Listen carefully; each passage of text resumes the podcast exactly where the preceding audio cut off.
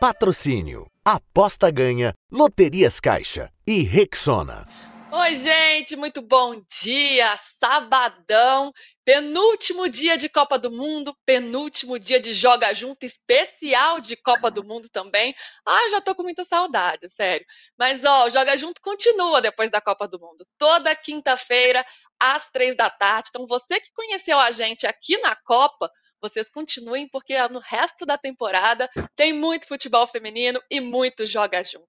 Mas vamos falar de Copa, né? Que afinal é o grande assunto, e amanhã conheceremos a inédita e a grande campeã deste Mundial, Espanha e Inglaterra. Para onde vai o título? Às sete da manhã, esse jogão e logo depois, logo na sequência, logo que acabar, a gente entra ao vivo com o Joga Junto. Amanhã, ó, vamos ter uma edição especial com Mili Lacombe, Lindsay Camila, Gabi Guimarães e Laura Luz lá da Austrália. Então, um timaço para falar tudo sobre essa grande decisão, sobre essa coroação.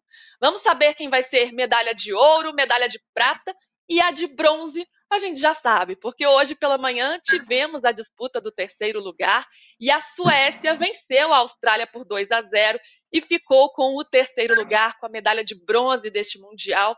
A Austrália saiu mais tristinha com o quarto lugar, mas com uma campanha linda e muito honrosa. Hoje eu estou aqui com ela, com a Gabi Guimarães. Hoje vamos trocar muita figurinha aqui, vamos tricotar bastante.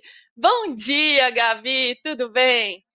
Tudo bem, Lu? Ótimo dia para você também, para todo mundo que está ligado com a gente nesse sabadão. Assim como você, já estou saudosa do Joga Junto diário de Copa do Mundo e acho que o meu destaque inicial, aproveitar que a gente já está arrematando tudo o que aconteceu nesse, nesse Mundial, tem a ver com a média de gols, né? Uma média de gols abaixo das últimas edições. Isso é um ótimo sinal. Significa que as seleções estão mais fortes, que a gente não tem mais adversários que se destacam tanto, né? Tendo em vista a diferença de investimento e de tempo de trabalho dentro do feminino, cada vez mais afunilando, cada vez mais alinhando o nível técnico das seleções. Isso ficou muito claro nesse Mundial. E claro que amanhã, na grande final, a gente vai ver duas seleções que tiveram investimento de base, que tiveram toda essa estrutura. Estou muito ansiosa, de verdade, na, na expectativa. Acho que é o Mundial que eu acompanhei mais de perto. Imagino que você também, desde o boom né, de 2019. Então, muito legal isso. Estou empolgada pela final. Tenho a minha torcida, que é para a Espanha, mas a Inglaterra, claro, tem enormes chances. Vai ser um jogo bem igual. Estou na expectativa e já com saudades do Joga Junto diário aqui. Muito, nós também, todos nós, eu e a galera que está no chat aqui, já chamam para participar com a gente, para não ficar só eu e Gabi tricotando aqui, todo mundo hoje vai participar também. Lembrando que você pode acompanhar o Joga Junto também em podcast, em qualquer plataforma, ao lado do posse de bola. Muito bem, temos uma enquete já na tela. Quero saber se a Austrália decepcionou contra a Suécia. Olha, eu fico até meio assim de falar, juntar essas palavras, Austrália e decepção, porque nesse Mundial, de fato, não combina. Mas no jogo de hoje, eu quero saber, em campo, a Austrália decepcionou contra a Suécia? Sim ou não? Responda pra gente e também se inscreva aqui no canal do All Sport, porque estamos chegando a um milhão de inscritos. Olha que marca legal e esse crescimento vem sendo exponencial ao longo do tempo e ao longo dessa Copa do Mundo também. Bom, vamos falar sobre esse jogo de hoje, sobre esse terceiro lugar que acabou agora há pouquinho. A Suécia, como eu falei, venceu a Austrália por 2 a 0. Gols da Rolfo de pênalti aos 30 minutos e a Aslane fez um golaço já no segundo tempo. Bom, o sonho australiano acabou, Gabi, mas na verdade é que está só começando, né? Mas nessa partida de hoje, em que a Suécia venceu por 2 a 0, um primeiro tempo dado com a Suécia pressionando, a Austrália teve chance também, e no melhor momento, um pênalti. E aí a, a Rolfo fez 1 a 0 e depois também numa jogada da Black Stenius, um golaço, um lindo gol, a Aslane fez 2 a 0. Como é que você viu o jogo de hoje? E já te pergunto a enquete, a Austrália te decepcionou? A Austrália, como você fez essa divisão, decepcionou neste jogo, né? Porque na Copa do Mundo não. Mas neste jogo eu achei uma atuação muito abaixo, inclusive do que a gente viu é, no Mundial. Senti uma seleção muito desmotivada, por incrível que pareça, mesmo jogando diante da sua torcida, uma, uma seleção um pouco desconectada. Eu não sei qual foi o impacto, qual foi o peso, né? da, da, não da eliminação, mas de não conseguir chegar até a final, né? Não conseguir passar pela semifinal. Eu senti as jogadoras um pouco desligadas mesmo, senti a seleção australiana desligada. Tanto que elas só melhoram depois de tomar o segundo gol. E aí sim essa bola começa a circular um pouco mais ali perto da área. Mas antes disso, não. Antes disso, pouquíssimas oportunidades. É uma atuação muito abaixo de outros jogos que a gente assistiu. Eu fiquei relembrando, assistindo hoje bem mais cedo, esse duelo da partida contra a Dinamarca. E é um jogo que foi difícil, mas que a Austrália conseguiu impor o seu futebol e que fazia muito uma coisa que a gente sempre comenta aqui, que é a inversão do jogo o tempo inteiro para ganhar espaço, para dar profundidade para o teu jogo. E a Austrália não conseguiu fazer isso nessa partida valendo o terceiro lugar. É claro que quando a gente pensa em ser anfitriã de uma Copa do Mundo, num país que quer sediar uma Copa do Mundo, a expectativa e o sarrafo é sempre lá no alto. Só que o futebol australiano começou, o feminino, né? Começou a, a ser propagado há pouco tempo, passou a ter investimento há pouco tempo. Então, chegar até essa disputa de terceiro e quarto lugar é muito grandioso. Ainda assim, a atuação de hoje muito apática, muito abaixo teve alguma reação, como eu disse, só depois do segundo gol, explorando um pouquinho mais de contra-ataque contra uma Suécia que é efetiva, mas em muitos momentos muito burocrática e talvez por isso sempre esteja batendo na trave. Então, sim, foi um jogo decepcionante, mas não uma campanha decepcionante. Eu senti que as jogadoras sentiram o impacto mesmo daquela semifinal, sentiram o impacto de não poder jogar uma decisão de Copa do Mundo diante do seu torcedor. Mas essa é a cultura do futebol. No masculino e no feminino, só ganhar interessa. As outras histórias, o que pode ficar daqui para frente, às vezes isso fica em segundo plano. E às vezes nem é uma escolha das jogadoras, né? O emocional toma conta em alguns momentos. Então, sim, uma partida decepcionante, mas uma Copa do Mundo bem acima da média. Pois é, essa questão emocional ia tocar com você, Gabi, porque contra a Inglaterra a gente já tinha percebido isso, né? Umas jogadoras que talvez tenham sentido esse momento, talvez não só a pressão dentro de campo de estar tão longe, né, num patamar tão longe do torneio, mas de tudo o que está envolvendo, né, de toda a transformação do país, de toda a mobilização que gerou na nação inteira, o lance das Matildas. Será que isso também entrou em campo hoje? Será que elas estão sentindo assim essa responsabilidade? Um peso que lá no início da Copa, mesmo sendo anfitriãs, elas talvez não esperassem que tivessem no decorrer da Copa, isso foi aumentando e crescendo? Ah, sem dúvida. Se, a, se nós, né, brasileiros, que não cedíamos a Copa e que tínhamos ainda uma das melhores, se não a melhor jogadora do mundo, a Marta, já havia uma grande expectativa, cair na fase de grupos já é altamente decepcionante. Imagine só a pressão midiática de ser uma seleção que é anfitriã de uma Copa do Mundo, que tem uma das melhores jogadoras do mundo também, que é a Sam Kerr, apesar de não ter participado de todos os jogos por conta das questões físicas. A pressão é muito grande, a pressão é muito grande, mas é, numa Copa do Mundo, depois que você já está ali na disputa de terceiro e quarto lugar, a Sam Kerr e o próprio treinador disseram mais uma vez: ah, nós não queremos voltar para casa empty-handed, né? Tipo, não queremos voltar para casa de mãos vazias. E, na verdade, o quarto lugar dá essa sensação. O quarto lugar faz parecer que a Austrália não fez uma boa Copa do Mundo. Faz parecer que a Austrália nadou, nadou e morreu na praia. Quando na verdade não, elas fizeram uma grande campanha. Mas tem uma coisa também que eu acho que muita gente não valoriza né, a disputa de, de terceiro e quarto lugar, e é claro que a final tem a sua magia muito maior e é muito diferente, é um jogo de muito, muito mais entrega. Mas eu já assisti a algumas disputas de terceiro e quarto lugar em outras Copas do Mundo, não apenas do feminino, em que havia muita entrega daquela seleção. Uh, que chegava menos naquele momento ou que surpreendeu naquele mundial e mesmo que perdesse tinha muita entrega ali, tinha muito envolvimento com a torcida, tinha muito tentar até o fim, tentar diferentes possibilidades. Não foi isso que eu vi por parte da Austrália nesse jogo de terceiro e quarto lugar contra a Suécia. Senti uma seleção talvez não apática, porque eu não acho que elas não estavam interessadas no jogo. Eu acho que elas não conseguiram, elas estavam desconectadas.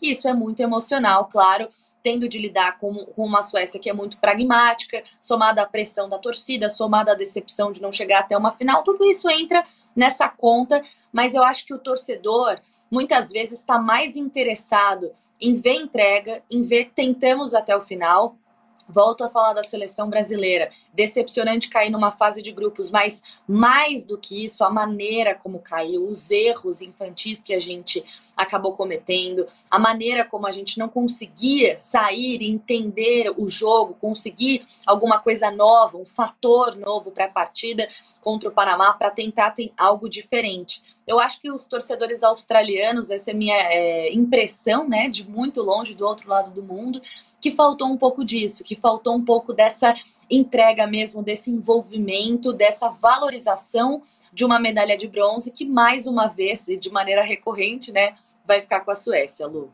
Pois é, Gabi, uma jogadora que a gente falou muito ao longo deste Mundial aqui no Joga Junto foi Sam Kerr, né? especialmente por causa de Laura Luzi, que hoje nos deixou na mão, mas amanhã estará aqui de volta. Sam chega com problemas físicos, badaladérrima, a principal jogadora da Austrália, vai entrando aos poucos. Em alguns momentos a gente vê o brilho dela, o, o quanto ela é capaz. Ela fez um golaço, né, que a gente chamou muita atenção aqui também. Mas ao fim do Mundial, hoje ela tentou, tentou e não conseguiu fazer muita coisa. Em que patamar sai Sam desse Mundial, Gabi? Sai da mesma forma, sai maior ou sai menor do que entrou? Eu acho que ela sai igual, por conta dessas questões físicas, né? Então, pelo fato de ela não ter participado das primeiras partidas, por toda a magia, a relação que ela tem com a torcida, eu acho que ela sai igual. Ela poderia sair melhor se ela não tivesse perdido tantos gols como perdeu. A gente já falava aqui em outras edições que essa é uma, uma característica dessa jogadora marrenta que hoje está no futebol inglês, que é tentar, tentar e errar muito e às vezes acertar golaços, mas nessa Copa do Mundo os gols que ela perdeu fizeram falta, especialmente os da semifinal, né? Especialmente aqueles ali na reta final do segundo tempo, quando ela poderia ter marcado pelo menos dois gols e levado no mínimo a decisão para os pênaltis, poderia levar sua seleção até uma final de Copa do Mundo. Ainda assim, eu acho que ela não teve tantas chances por questões físicas de mostrar todo o seu futebol. Mérito da seleção australiana também, que conseguiu encontrar soluções mesmo sem ter a sua principal jogadora. Mas eu não acho que ela sai menor desse Mundial por causa dos gols que ela perdeu. Eu acho que ela continua sendo uma das melhores jogadoras do mundo, muito diferenciada. O gol que ela marca, esse que você citou, é absurdo, assim, do meio da rua. A Laura trouxe a descrição para a gente estando lá da Austrália, né, acompanhando de perto o que foi, né, esse gol, a reação do estádio, a expectativa dos australianos de ver a Sam Kerr em campo e fazendo diferença como ela fez, mas ela também não sai maior, né? Ela não sai maior pelos gols que ela perdeu, por causa das questões físicas, Sam Kerr sai igual, na minha opinião. Nem sobe e nem desce de patamar. Se tem alguma coisa positiva, e aí eu volto a citar a Laura de novo, que está acompanhando essa sinergia mais de perto, né, direto do país sede. Hoje mais cedo ela publicou uma foto de uma criancinha com cabelo assim, né, exatamente como a Sam Kerr usa. Então, há uma influência ali, né? Então, se tem alguma coisa que poderia aumentar um pouquinho o patamar dela para além do campo e bola, essa relação com a torcida, essa é ainda mais uma referência, ela já era, mas depois desse Mundial, com mais visibilidade, podendo marcar gol como ela fez, ela sai ainda num patamar ainda mais alto do ponto de vista de divulgação do futebol feminino, de ser referência para outras meninas. Em campo, igual, não muda, não acho que nem sobe nem desce. O que você falou, Gabi, é perfeito para o que a Tatiana está comentando aqui com a gente. Ela disse o seguinte: para mim ela sai maior, porque eu nem a conhecia é simples, mas diz muito, né, sobre essa visibilidade, muito. sobre essa divulgação, vai muito além do campo. Então, achei super legal o comentário dela, e é isso, né? Mais gente conhecendo, divulgando, assim, é muito, muito bom ver. A Janis falando, vocês duas são ótimas, parabéns pelo trabalho, obrigada, Janis. E a Elaine diz que está mal acostumada, que a gente deixou ela mal acostumada com o um programa diário, mas foi bom ter belos debates sobre futebol feminino. Ó, oh, tudo bem, não vai ser diário, mas quinta-feira, três da tarde, nosso compromisso semanal, hein? Então vocês estejam com a gente. Luiz Carvalho diz, fala aqui sobre as Matildas também, e a Gabriela diz as Matildas só não foram melhores devido à defesa, que ainda é fraca. Tomaram nos, nos, jogos vários gols bobos. Essa questão defensiva, realmente, essas falhas defensivas foram, foram questões que a Austrália de fato apresentou nesse, nesse jogo. Bom, Gabi, eu quero falar com você sobre a Suécia, porque eu quero entender o que, que acontece com essa Suécia, né? Que é quarta do quarta vez, é uma tetracampeã do, da medalha de bronze, né? Olha que loucura. Não consegue sair do terceiro lugar. Isso é muito, muito difícil, né? O que, que acontece para elas não, enfim, chegarem ao título? Elas que foram prata em 2003. Tem uma, eles são super sólidas, mas chegam, chegam e acabam morrendo na praia. É, ela é super campeã em bater na trave, né? Então, 91 bronze, 2003 prata, 2004 quarto lugar, 2011 bronze, 2016 nas Olimpíadas do Rio, prata, 2019 bronze, 2021 prata em Tóquio nas Olimpíadas também. Então é uma seleção que de fato está sempre batendo na trave. É, é uma mistura de expectativa sempre por ser uma seleção Uh, pragmática e muito tradicional no futebol feminino, com algumas conquistas interessantes para além de Copa do Mundo e Olimpíadas, mas que está sempre batendo na trave. E eu acho que se por um lado ter um futebol uh, mais seguro ou com um estilo mais, não dá nem para chamar totalmente de retranqueiro, né? Mas que se preocupa mais em não sofrer gols do que é, em marcar, não tem problema nenhum em adotar essa estratégia. A grande questão é também ter alternativas, né? Tem uma coisa chamada repertório. Então, ter uma jogadora lá na frente que é diferenciada? Qual que é o, o, papel do treinador, né? A gente tem discutido muito isso não só na Copa do Mundo e não só no feminino. É montar um time, é, é encontrar alternativas e lá na frente, naquilo que os especialistas da bola gostam de chamar de último terço, é ter os jogadores e as jogadoras diferentes para decidir, para tentar fazer alguma coisa nova. Eu não acho que a seleção da Suécia não é de agora, não é de ontem, é de muito tempo. Tem essa jogadora que, que tem esse papel de, de fazer diferente, de arriscar de fora da área, de tentar fazer alguma coisa nova. A seleção da Suécia tem os seus pontos fortes, no caso a bola parada, a bola aérea, aquela coisa toda que a gente já vem discutindo e que é muito perigosa, afinal de contas, é, chegou até essa disputa de terceiro e quarto lugar e tem batido na trave durante os últimos anos em Copa do Mundo em Olimpíadas, mas falta uma jogadora, ou jogadoras no plural, que façam alguma coisa diferente do pragmático. Não tem problema ser uma seleção segura, mas lá na frente precisa ter alguém que faça algo de novo, que tenha um elemento novo ali na partida.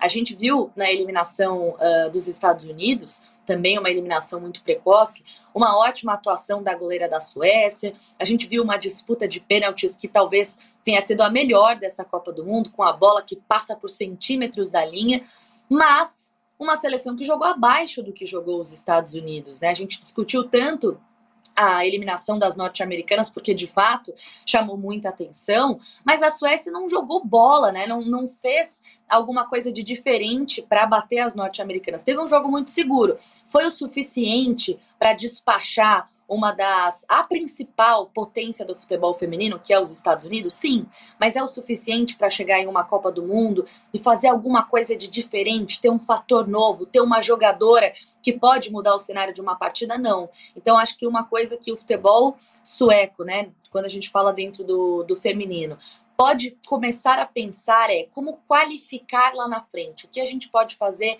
que é mais assertivo? Qual é a estratégia que a gente pode adotar no momento em que estivermos a bola com ela no chão mesmo, né? Não só com bola parada, não só com oportunidades de cobrança de escanteio, de falta. O que a gente pode fazer de alternativas, de repertório? Já é uma seleção com estrutura, já é uma seleção com tradição, já é uma seleção com boas peças. O que falta? Alguém lá na frente diferente. Só recuar, só ter alternativas de bola parada é insuficiente para ganhar uma Copa do Mundo ou Olimpíadas, Lu.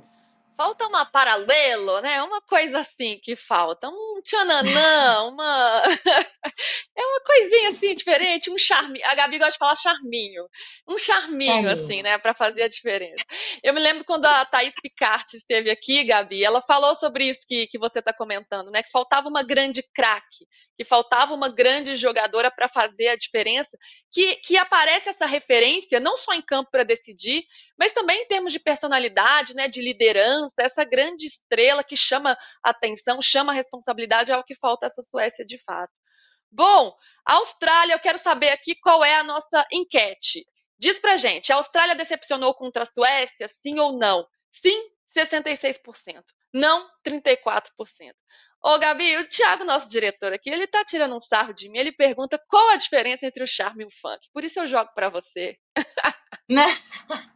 Eu não vou saber explicar, não. Não vou mentir para vocês, não. Como vou explicar isso? Vou jogar para você de volta, tabelei. Agora a Gabi denunciou a idade dela de novinha. Não. Um anda bonito, o outro elegante, Gabi. Essa é a resposta, gente. Eu acho que a Gabi nem tinha nascido nesse funk. Vocês não, tinham? Não Comentem pra vocês. Não?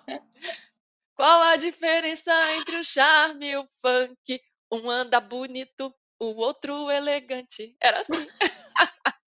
Isso é Ai, a gente passa vergonha mim. no sábado. E esse ah. corte aqui é o retrato de que o Joga Junto diário está na sua reta final, porque já não há mais, não há mais é, filtro entre nós e o público. A terceira parede já foi quebrada faz tempo. A pessoa já tá biruta, né? Já virou noite, já tomou energético, a gente já tá doidona aqui, gente. Mas vamos para final. É bom que acaba amanhã. já teve crise de riso, já saímos aqui escondido aqui da tela, do enquadramento.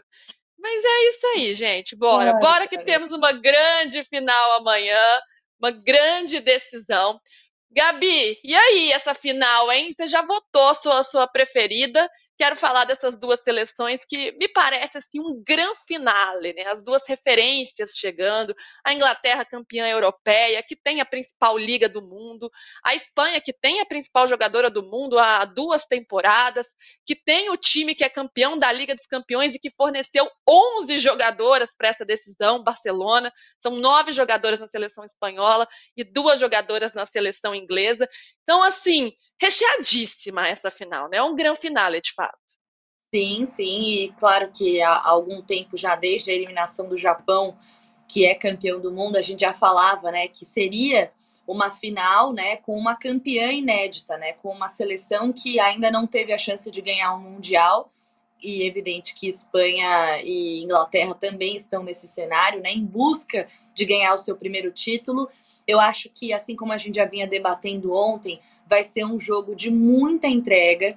É, por ser uma, uma partida só, ao contrário de jogos de ida e volta, em que a primeira partida é um pouquinho mais estudada e depois os times se soltam um pouco mais, quem precisa ir atrás do resultado, eu não vejo nenhuma dessas duas seleções apostando num jogo seguro demais. Eu até acho que a Espanha, por tudo que a gente já vem debatendo, pode querer ficar um pouquinho mais com a bola, de construir as jogadas pelo chão e de fazer aquele famoso tic-tac mesmo que a gente já vinha comentando.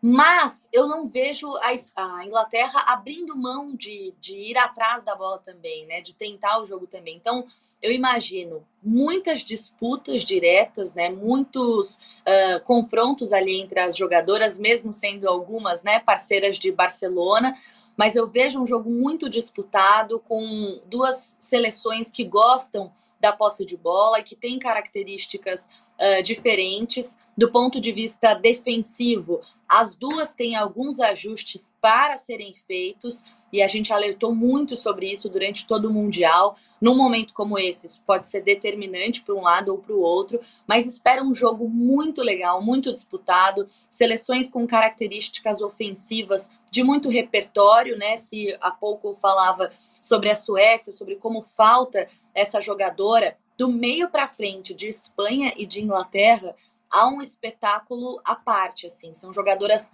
muito diferenciadas há alternativas dos dois lados, né? Tanto para Sarina quanto para o Jorge Vilda.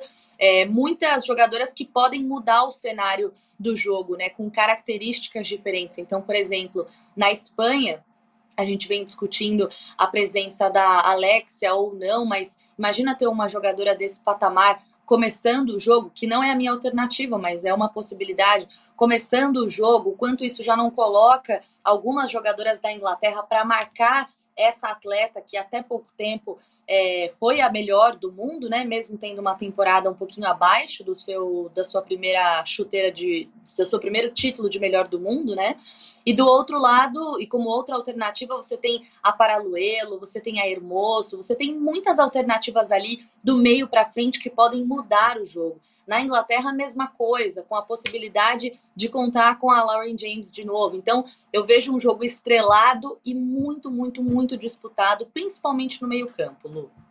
Pois é, eu fico pensando na Inglaterra, que a gente tem mais dúvidas sobre como vai atuar, né? Porque a Espanha, ela tem aquela escola clássica, ela não muda o jeito de jogar.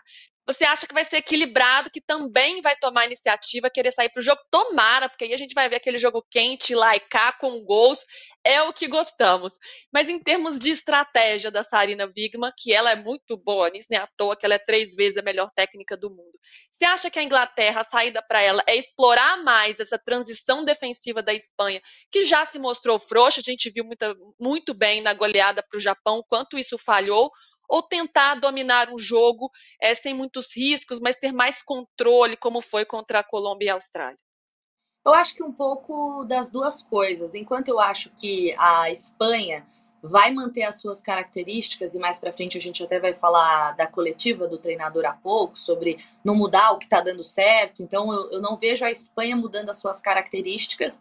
E eu vejo a Inglaterra, apesar de é, também gostar da bola, eu acho que a Inglaterra pode se aproveitar disso que você citou, né? Dessa questão da, da transição defensiva ruim da Espanha, né? Com esses ajustes que ainda não foram feitos durante todo o Mundial, não sei o que pode acontecer agora na final. E a Inglaterra sabe jogar dessa maneira também, né? É uma seleção que tem muito repertório, em que, então que sabe jogar de maneira na transição ofensiva também, né? Então, joga essa bola e encontra a Hemp, encontra a Tune, encontra a Russell, que é uma jogadora que é uma nove, mas que vai atrás dessa bola, né? Que vai atrás dessa recuperação. Então, a Inglaterra tem esse potencial, tem essa possibilidade, tem esse repertório dentro do seu conhecimento, dos seus treinamentos, de jogar numa transição ofensiva também não significa que a Inglaterra vai ficar só esperando a Espanha. É isso que eu quero dizer. Talvez a Inglaterra não priorize ter 100% a bola, até porque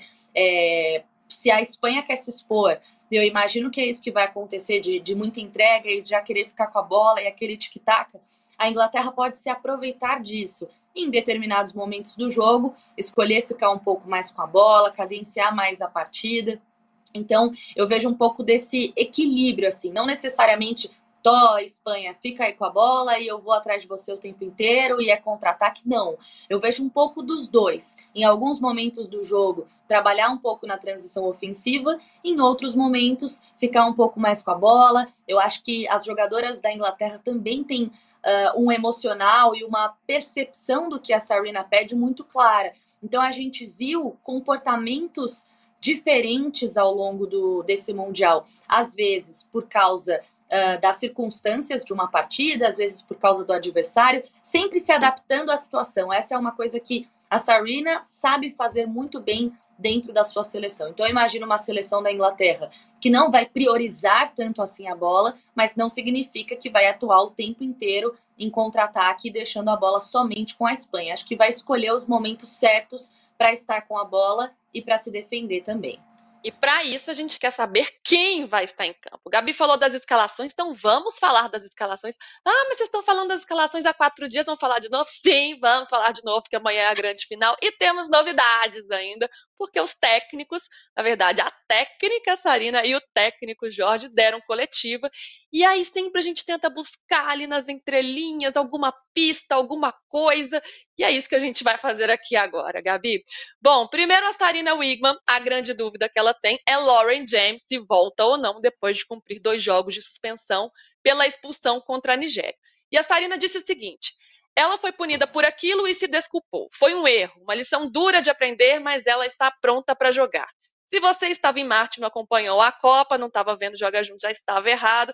Mas a Lauren James, ela cometeu uma, uma agressão, vamos dizer assim, um pisão no adversário de uma forma totalmente infantil e por isso foi expulsa. A Gabi ontem estava aqui dizendo que ela poderia não voltar até como uma forma de de, de, de modelo, né, de uma forma comportamental para dar um bom recado para as atletas. Mas me parece, Gabi, que por essa fala aí da Sarina, me parece que pode pintar Lauren James nesse time, hein? É, eu acho que a gente ainda está nesse campo de, de adivinhar um pouco, né? De tentar prever. É, essa questão comportamental é muito o meu pensamento e não necessariamente o da Sarina. É uma coisa que eu pesaria né? Eu tenho uma jogadora que não vai ser punida para sempre por causa disso, que já cumpriu os dois jogos uh, previstos pela FIFA por causa da sua ação violenta e infantil. Uh, ainda assim, eu tenho um pouco disso do, do exemplo e também de não mexer em uma coisa que deu certo, né? Eu acho que a Sarina sabe fazer essa gestão de elenco muito bem, e como a gente vinha destacando aqui, né, uma outra jogadora, a Toon, ela foi muito bem quando foi acionada, né? Inclusive sendo decisiva. Enquanto a Lauren James, apesar de ser uma atleta nova, muito diferente tecnicamente, e que certamente vai aprender é, com esse erro, é uma jogadora que não foi tão bem no jogo mais difícil da, da Inglaterra, que foi contra a Nigéria. É uma jogadora que tê-la no banco é muito significativo, porque ela pode mudar o cenário do jogo. E eu também, por essa questão da confiança e de gestão de elenco, não sei até que ponto a Sarina tiraria alguma jogadora que fez a seleção chegar até a final para trazer a Lauren James como se nada tivesse acontecido. Esse discurso da Sarina de, ah, ela teve uma atuação. É... O que ela disse em resumo sobre o que a, o que a Lauren James fez foi basicamente um errou, bola para frente. Mas mesmo no dia em que ela dá aquele pisão desnecessário, a treinadora já fala isso. Ela já fala que foi uma ação infantil e que ela vai aprender com esse erro e que bola para frente. Então eu não vejo muito uma mudança de discurso, exatamente uma novidade. Eu acho que ter a Lauren ali no seu banco de reservas passa um recado importante em todos os sentidos. Primeiro para o time e dessa questão comportamental, ou seja, uma ação violenta numa Copa do Mundo tem um preço e você vai ficar no banco porque esse time está funcionando. Ao mesmo tempo, ela não vai ser punida para sempre. Então, ela pode mudar o cenário do jogo entrando no segundo tempo, por exemplo, com as características que ela tem, com a qualidade para quebrar linhas como ela tem, de marcar como ela tem. Então, eu começaria, eu continuaria com o time que está dando certo, como a gente vinha debatendo ontem, acho que foi até o Thiago quem falou. Se fosse uma seleção que sentiu demais a falta da Lauren James e que as coisas não deram certo, não fluíram, numa final de Copa do Mundo, você não vai abrir mão de ter essa jogadora por puro punitivismo ou por ego. Tudo bem, mas deu certo, tá funcionando. Elas estão numa final de Copa do Mundo jogando muito bem. Eu posso contar com a Lauren James estando no meu banco e incomodando, gerando uma preocupação para as jogadoras adversárias, para jogadoras espanholas, que lá no banco tem uma atleta diferente e que pode entrar e mudar o cenário do jogo. Então eu iria mais ou menos nessa linha ainda, de manter a Lauren no, no banco, começar com a Tune, e acho que a, a Sarina deixou esse, essa pulga atrás da orelha pra gente, né, de quem ela vai escolher. Não acho que há nenhum mal em escolher a Lauren James, não é o que eu faria, mas ela já cumpriu a sua punição, ela já fez o que ela deveria ser feito, do que deveria ter sido feito, o que a FIFA definiu, e agora ela pode voltar a, jo a jogar. É puramente uma escolha da Sarina. Não é o que eu faria. Eu não mexeria num time que está ganhando e manteria a Tune nesse time. Do outro lado da Espanha também tem uma pulga atrás da orelha. Será que Alexia Putelhas vai ser titular? Sim ou não? Bom, na coletiva o Jorge Vilda ele disse: amanhã não é um dia de mudanças. Então a gente já entendeu aí como uma pista. E sobre Alexia Putelhas, ele disse o seguinte: Alexia é consciente temos de valorizar o esforço que ela fez em sua recuperação. Mas depois de quase um ano parada, temos de trabalhar com ela para chegar ao seu nível 100%. O tempo que ela esteve em campo foram bons, os tempos, né? Enfim, o tempo que ela esteve em campo foi bom, que é sempre trabalhar a mais nos treinamentos. E a isso somamos o que ela entrega para o time do lado de fora do campo. está fazendo um ótimo Mundial e de mim só terá boas palavras. Alexia Putelhas, que é a grande estrela dessa seleção espanhola, mas sofreu uma lesão muito grave de ligamento no ano passado, chegou a ser dúvidas para a Copa do Mundo, foi se recuperando, chega não estando no seu auge, 100% fisicamente, mas entrando ali em alguns jogos, dando a sua contribuição. Gabi, diante dessa declaração do Jorge, do Jorge Vilda, que eu vou melhorar meu, meu acento aqui para falar, Jorge Vilda, né? A gente tem que aprimorar. A escalação da Putelhas parece difícil depois dessa, dessa, dessa frase dele, não parece, não? É, essa eu, essa eu já fico com uma impressão de pista, né? De, de escalação, mas o Jorge Vilda, ele não é nenhum bobo, né? Ele pode dar uma declaração como essa, enaltecendo uh, a jogadora que a Putelhas é e sempre vai ser, e pode escalar essa atleta, pode começar com ela, pode já atrair a marcação para ela, né? Porque apesar de não estar tá nas suas condições físicas ideais, ela é muito diferente com a bola no pé, então pode trazer algumas jogadoras adversárias, né? Algumas jogadoras inglesas para ficar mais de olho nela. Pode ser uma estratégia. De novo, não é o que eu faria pelas questões físicas também, acho que mais ou menos na linha do meu, do meu último comentário e também do que a gente vinha debatendo ontem. É, essa tudo que o, o, o Vilda falou é muito verdadeiro, né? Houve um esforço de fato por parte da Putelhas para evoluir, para crescer, para melhorar fisicamente, né? Tudo isso fisicamente, porque tecnicamente ela é absurda, mas nem sempre isso é suficiente. Tanto que na partida de semifinal, a gente viu o jogo mudando com a saída dela. E é muito muito duro dizer isso, né? Quando a gente está se referindo a uma das principais atletas do planeta, melhor jogadora do mundo por duas vezes agora, ontem. Então, assim, é muito complicado falar isso, mas as questões físicas têm o seu peso. No lugar da, da Alexia, entrou a Paraluelo, não necessariamente se a Alexia estiver no banco, essa vai ser a decisão de, de imediato do Vilda, são muitas as possibilidades mas a gente viu uma partida mudar de quando entrou uma jogadora uh, mais nova, quando entrou uma jogadora mais rápida, quando entrou uma jogadora, no caso a Salma Paraluelo, que quebra linhas e que é uma, uma, uma velocista, como a gente vem conversando e brincando aqui.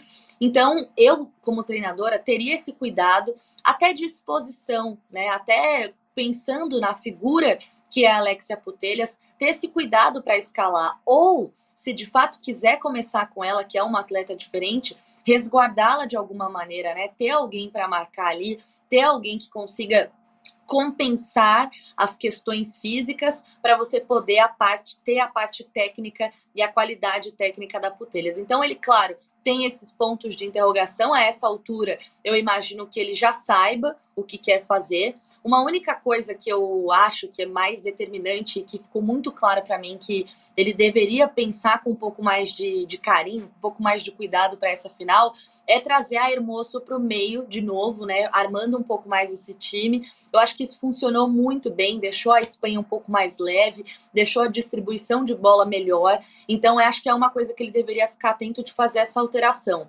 Da Paraluelo, muitas possibilidades para ela jogar. Há quem acha que ela deva entrar num, num cenário um pouco mais complicado, num, num segundo tempo. Eu não sei qual vai ser a estratégia do Vilda. O que eu sei é que ela é multifuncional. Ela pode jogar mais de centroavante mesmo, ela pode jogar pelos lados. São muitas as possibilidades. E só para fechar, ela deu uma entrevista recentemente, estava recuperando ali uh, para TV, para alguma TV espanhola, e alguém perguntou, né, como é que foi esse gol que ela marcou na, na semifinal. E é muito, muito engraçada a reação dela, ela descrevendo assim, que ela olha para suas companheiras e fala: com a direita, meu Deus, foi com a direita, porque não é o, o, pé bom, né? Não é o pé melhor dela. E mesmo assim ela marca, tem sido decisiva. Então, independentemente se entrar logo na escalação inicial, que é o que eu faria, ou ao longo do jogo, é uma atleta que pode mudar um pouco o cenário aí da Espanha, Lu.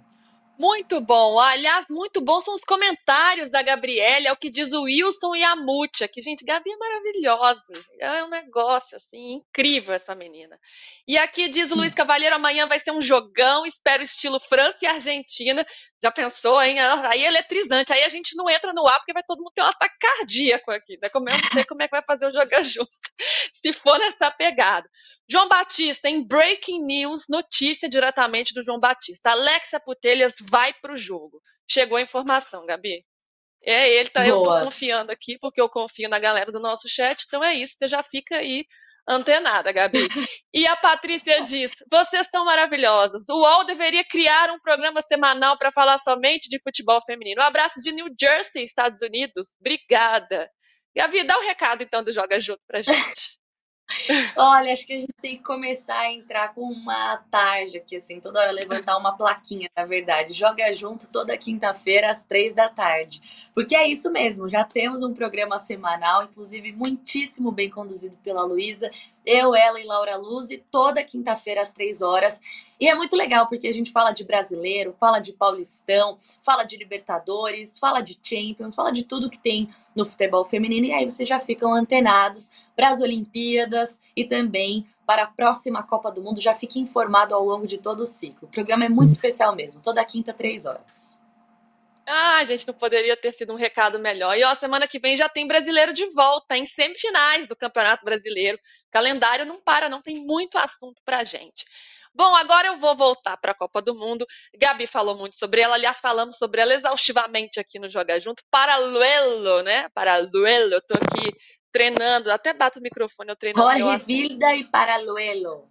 Olha que beleza. Jorge Vilda e Paraluelo. Tem que, ser, tem que fazer um movimento aqui com a boca, né? Mas a Paraluelo. Gavi, o negócio tá meio doido aqui hoje, né? Não, eu tô rindo, que é uma, uma referência, essa mãozinha é super italiana, não tem nada a ver. Jorge Vilda e Paraluelo. Ma que? eu tô misturando Deus. tudo já, gente. Bom, vamos falar da Paralelo. Salma. Salma, a Gabi já tá íntima. É sal, pra mim, Salminha. Salminha. Eu chamo de Salminha, gente. Salminha, ela. Ela foi bicampeã mundial sub-17 em 2018 e 2022, campeã mundial sub-20 e no, no, ano passado também. Então, assim, um fenômeno essa garota.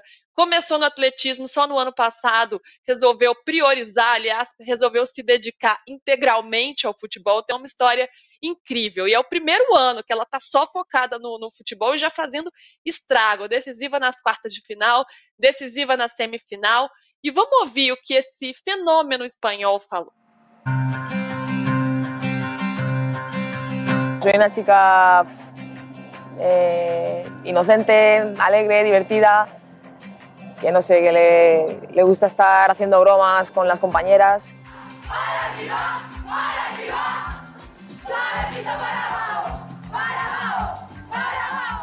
Soy muy competitiva para todo, quiero ir a más, eh, estoy súper motivada, es mi primer año eh, practicando solo fútbol.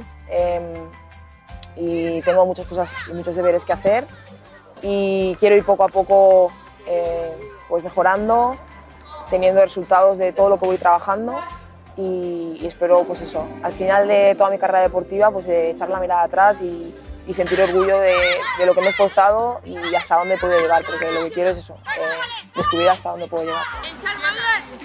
Este mundial con la absoluta pues estar trabajando muy bien, tenemos un equipazo, estamos trabajando todas unidas, a por el mismo objetivo y estamos soñando en grande y mucho y por eso estamos en esta final y por eso nos podemos merecer pues levantar esa copa. Hace tiempo eso, mi derecha no es quien dice muy buena y justo, claro, en el gol pues la engancho con la derecha y digo, no puede ser, no, no puede ser que, que haya sido yo y que la haya enganchado con la derecha. Y nada, en la celebración le, le digo a ella, con la derecha, eh, madre mía. Y, y bueno, fue un momento también de risa, de alegría y de que también de, de motivación de tienes que seguir trabajando. Con esa derecha. es que manda huevo. Mira, para meternos a la final.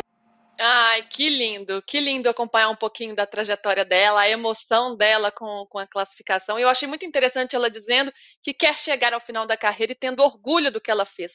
Ela já pode se sentir muito orgulhosa, né? mesmo numa trajetória tão curta, já tem muitos motivos para ter orgulho. Imagina se vem um título de Copa do Mundo para coroar este momento, seria incrível. Ô, Gabi, a Paralelo, ela já faz muito sucesso, né? Ela é sempre muito comentada aqui no nosso chat. E muita gente já dizendo que ela tem que estar na briga de, de ser a melhor atleta do torneio. Para você, ela já está nesse, nesse patamar aí? Como você tem visto essa trajetória dela? Ah, eu acho que é uma jogadora muito especial, com uma história curiosa, com um carisma absurdo. Vocês viram agora na entrevista. Inclusive, a referência que eu fiz ao pé direito foi exatamente dessa, desse mesmo papo. Vocês ouviram agora sobre as reações dela no gol que fez na semifinal. Uma jogadora decisiva e que talvez nem todo mundo colocasse nessa prateleira logo de cara, justamente por essa trajetória que começa como uma corredora e depois ela passa por essa transformação, né, para efetivamente focar só no futebol.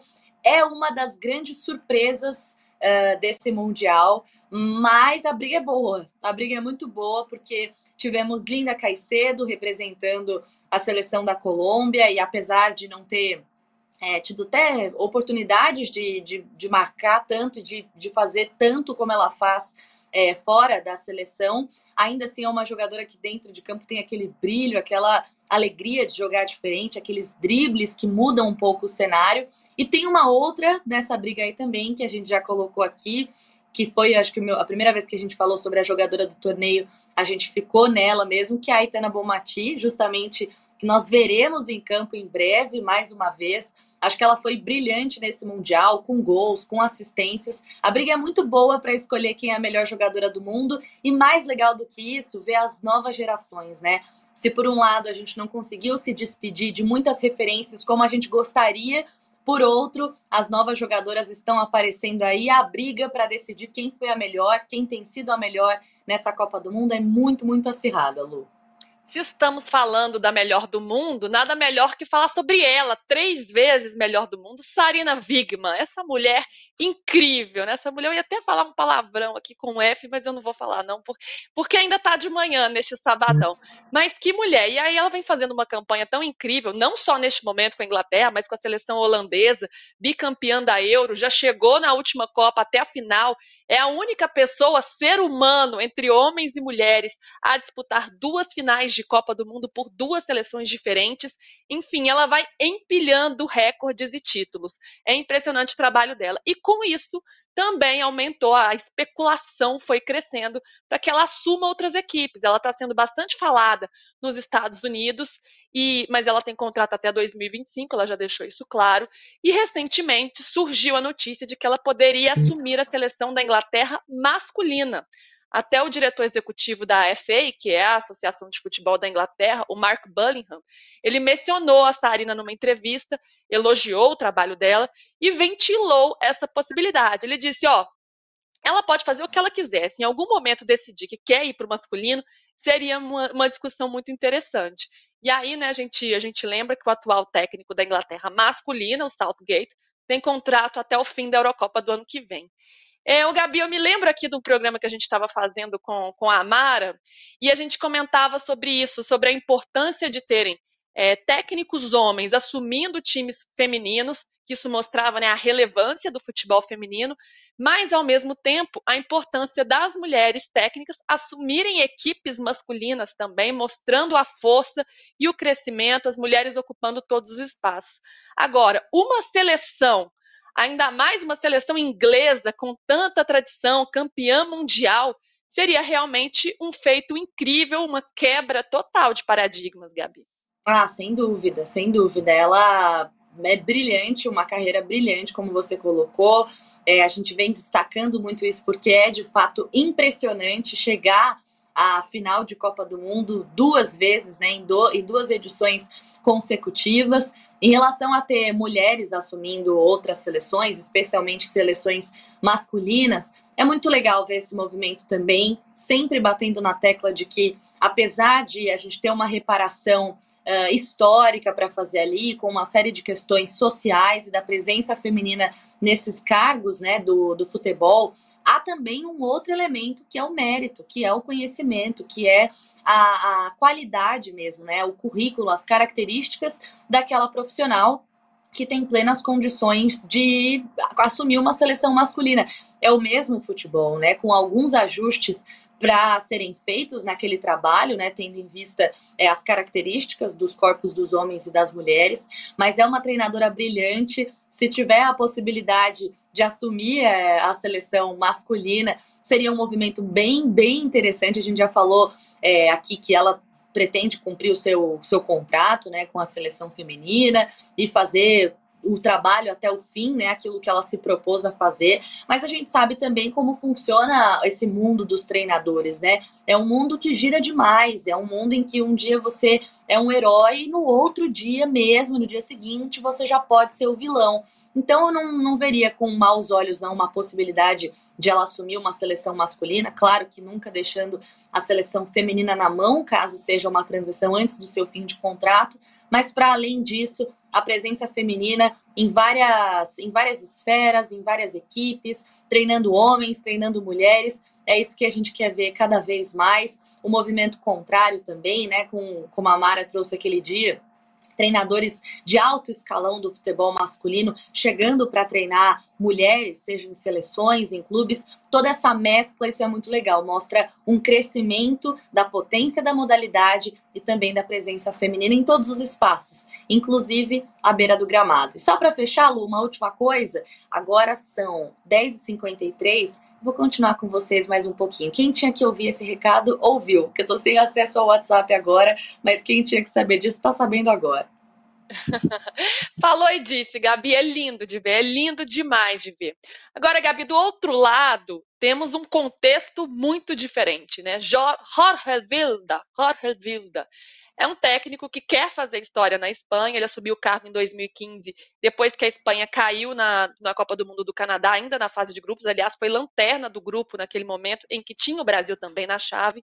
Um técnico que passou pelas, pelas categorias de base da Espanha, promoveu atletas importantes como a própria Bonatti mas nem tudo são flores, né? Muito pelo contrário, o que a gente já vem falando aqui longamente é como ele está envolvido em uma série de acusações das jogadoras da seleção espanhola. 15 delas enviaram um e-mail para a federação reclamando de questões estruturais, de comportamentos abusivos que ele teria tido. Enfim, uma grande treta, uma grande confusão. Já falamos muito sobre isso aqui. E a Federação Espanhola manteve a decisão de, de tê-lo no, no, no, cargo. Ele tem sido perguntado sobre isso, Gabi mas ele tem dado uma escorregada, assim.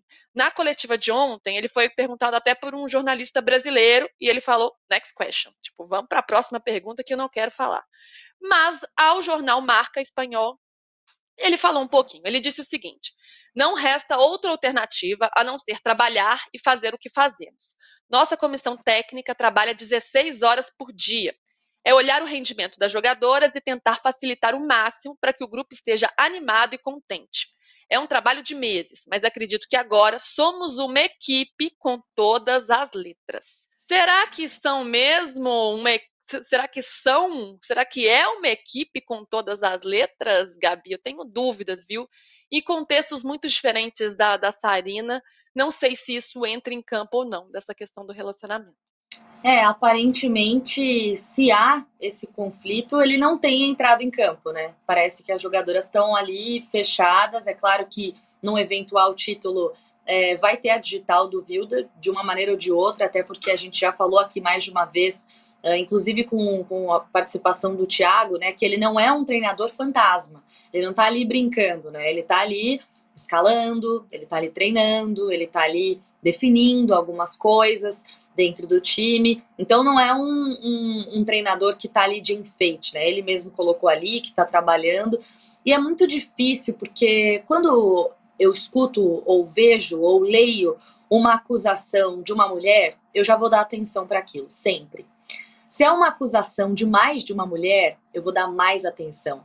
Se é uma acusação de, deze... de menos de uma dezena, né, mas de várias mulheres, ainda mais atenção. Isso não pode ser desconsiderado.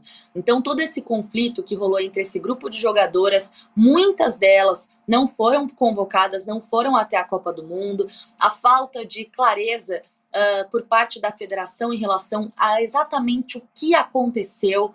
É diferente falar de um treinador ou de uma treinadora que é pulso firme, que tem alguma característica uh, mais incisiva mesmo no seu conduzir, no seu falar. Isso é diferente de maus tratos, isso é diferente de afetar a saúde mental do seu grupo. As acusações das atletas espanholas, antes mesmo do Mundial, estão nessa esfera, né? Estão na esfera comportamental e tóxica, né? Não apenas uma ação, um jeito de falar, um dia que chegou gritando no vestiário, não, tem uma série de questões ali. Tem um pouco também de questionamentos em relação ao profissionalismo dele, né? Algumas uh, chamando é, publicamente de um treinador de terceira divisão, né? Para falar de um trabalho ruim ou de treinamentos ruins que ele teria dado. Então, eu sempre vou levar a sério essas a, acusações, essas ponderações. É uma pena que, se ele realmente não tem culpa no cartório, que ele não fale sobre isso. Realmente, ser questionado sobre esse assunto às vésperas da final de uma Copa do Mundo é muito difícil. Pode gerar uma pressão, pode trazer um elemento ruim a mais e que nem estava previsto para esse jogo. Mas em outros momentos, será que ele não poderia ter falado publicamente, não apenas ao marca, sobre esse assunto? E não apenas se escondendo atrás do aqui é trabalho, porque a gente já ouviu muitas vezes uh, treinadores, jogadores envolvidos em alguma polêmica que se esconderam atrás dessa, desse discurso, vamos continuar trabalhando. Mas e a transparência? E a clareza? E o profissionalismo com as suas próprias uh, atletas, né? Com respeito ao seu próprio grupo. Então, eu estou muito curiosa para depois desse Mundial. Acho que um, é, vencer ou ficar com o segundo lugar vai ser bem determinante também para o caminho que essas respostas vão, vão, vão tomar, qual vai ser o posicionamento das jogadoras, eu não sei, mas eu acho que a gente vai ter as respostas e mais clareza sobre tudo o que aconteceu depois, podendo ouvir a Putelhas, podendo ouvir a Bomati, podendo ouvir a Hermoso, ouvindo essas atletas para entender o que de fato aconteceu? Vocês fecharam com esse treinador? O comportamento dele era considerado ruim só por uma parte de vocês? Ou não? Foi uma atitude pontual? Ele mudou? Ele se desculpou com vocês? Eu não sei. A gente vai saber essas respostas depois. Fato é, se existe problema extra-campo, as atletas conseguiram driblar esse problema. Se existe um conflito com o treinador, o elenco conseguiu driblar esse problema e chegar a uma Copa do Mundo com possibilidade de saírem campeãs pela primeira vez. É louco como tá tudo muito nebuloso ainda, né, nessa história. Essa história é muito nebulosa. Eu espero muito que depois do Mundial, de fato, todo mundo venha a público para esclarecer, né? Isso tem que ser explicado. É uma questão importante não só pra, internamente na seleção espanhola, mas para o futebol feminino, para a sociedade, a gente vem discutindo tanto comportamentos abusivos, né, comportamentos de questões de chefias, de cargos hierárquicos acima de, de, de mulheres. Então é muito importante que isso venha a público ser esclarecido. Gabi, nós vamos encerrar, porque eu sei que você tem mais trabalho a fazer, afinal você né, é uma pessoa que não para 24 horas por dia, Gabi, no ar. Mas o palpitão, você quer ver, Gabi, ou você quer deixar passar? Ah, que tristeza. Meu sábado tava bom. Eu entro de férias hoje, agora eu vou ver a minha desgraça na tela. Pode pôr. Vamos ver na tela, porque é hora de Luísa Oliveira se vangloriar nesse programa, é hora de eu brilhar, porque olha a minha final lindona lá. Ó. Espanha e Inglaterra, eu votando na Espanha como campeã, espero que isso aconteça. A Gabi, gente, a Gabi ela parou tipo nas quartas de final, assim, Japão e Colômbia. ela não avançou nem para cima. Laura Luzi também briga pelo título, porque colocou Inglaterra, mas errou muito feio no Japão. E PVC, gente, eu passei até o PVC, olha que momento, eu vou botar isso no currículo. Japão e Inglaterra. e aí, Gabi? Eu quero Não, parabéns para você. Parabéns. Parabéns, maravilhosa. Atenção, casas de aposta. Procurem Luísa Oliveira, que a mulher tá com as odds aqui, ó, na ponta da língua. Tudo certinho para apostar, é com ela mesmo. Não, impressionante. Impressionante o meu, a minha falta de qualidade para palpitar, né? Tenebroso. Não quero ver nunca mais esse palpitão aí, mas o que vale foi o coração. Torci pelo Japão, pela Colômbia e pelo Brasil e os três caíram. É isso. Ah, Gabi, tinha que ter algum defeito, né? Não dá pra ser perfeita em tudo. Tá, deixa eu errar no palpite, tá, tá, tá certo. É a Luísa Beth, eu vou lançar a Luísa Beth agora. Luísa. LL Bet. Não, o seu é LO, né? LO Bet. L... Lobete. Lobete, ó. Ficou bom. Lobete é bom. Ai, gente, esse trem tá, tá complicado. Esse negócio de aposta é bom não mexer muito com isso, não, porque o trem tá, tá, tá complicado. Ô, gente, muito obrigada pela companhia de vocês nesse sabadão. Deixa eu só ver quem tá falando aqui. A Gabriela Pinho falou que vai acompanhar a gente às quintas-feiras, então façam isso. E Mariner, que o futebol feminino continue crescendo. Luiz e Gabi, excelentes nos comentários. O Igão me chama de profeta. Eu não sou Hernanes, mas estamos aí também. Gabi, que um beijo, viu? Amanhã estamos no último Joga Junto da final da Copa do Mundo. Vai ser lindo de ver. Já estou me despedindo aos poucos. Muito orgulho desse trabalho que a gente entregou até aqui. Amanhã fechamos com chave de ouro e sabendo se Inglaterra ou Espanha são campeãs do mundo. Beijo para você, beijo para todo mundo. Até amanhã. Grande beijo, gente, para todo mundo que nos acompanhou. Até amanhã. Amanhã, gente, não é às 10, não, é coladinho na final, hein? Isso é importante. Acabando o jogo, pode ter prorrogação, pode ter pênalti, a gente entra coladinho com o Joga Junto. Tchau, tchau.